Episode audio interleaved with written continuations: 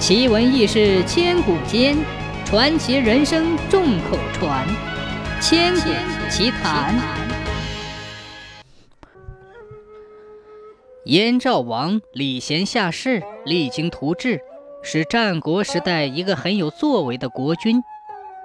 燕国被齐国打败之后，燕赵王继位，他决定用丰厚的聘礼来招募贤才，准备报败齐之仇。有一次，他向郭伟询问治国之道，说：“齐国趁人之危攻破我燕国，我深知燕国势单力薄，无力报复。然而，如果能够得到贤士与我共商国事，以血我先王之耻，这是我的愿望。请问先生，要报国家大仇，应该怎么办呢？”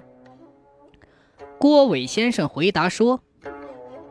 成就帝业的君主以贤者为师，成就王业的君主则以贤者为友，成就霸业的君主则以贤者为臣，而亡国的君主就以低贱的小人为臣。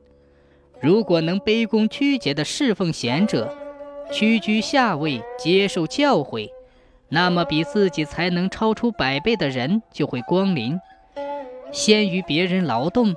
后于别人休息，先去请教别人，再深思默想，那么超过自己十倍的人才就来了。别人怎么做，自己也跟着做，那么才能与自己相当的人就会来到。如果以十分蛮横的态度对人，随便发怒，任意呵斥，那就只能招来奴隶那样的人。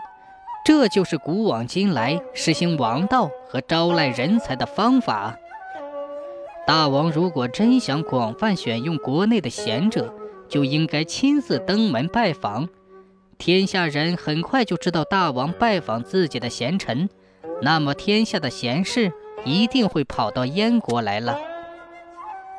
燕赵王说：“那我应该先拜访谁才好呢？”郭伟先生说道：“古代有个想用千金求买千里马的君王，可是三年都没有买到。宫中有个进士对他说道：‘请你让我去买吧。’君王就派他去了。三个月后，这个人找到了千里马，但那匹马已经死了。但是他仍然用五百金买了那匹马的脑袋，回来向国王复命。”国君大怒道：“我要的是活马，哪能用五百斤买个死马呢？”这个进士胸有成竹地对君主说：“买死马尚且肯花五百斤，何况是活马呢？”天下的人一定都以为大王您探长买马，千里马很快就有人送了。于是不到一年，三匹千里马就到手了。如果大王真的想要罗致人才，那就先从我开始吧。我尚且被重用，何况那些胜过我的人呢？他们难道还会嫌千里的路程太遥远吗？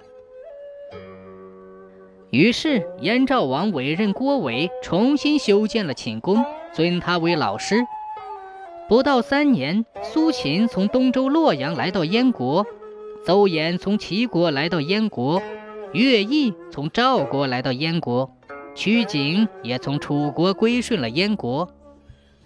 经过许多贤人智者二十八年努力后，燕国殷实富足，军队的战斗力加强，人强马肥。燕昭王派乐毅为上将军，与秦、楚、齐三晋联合，谋划进攻齐国。经过一场大战，齐军溃败。齐闵王逃到了国外。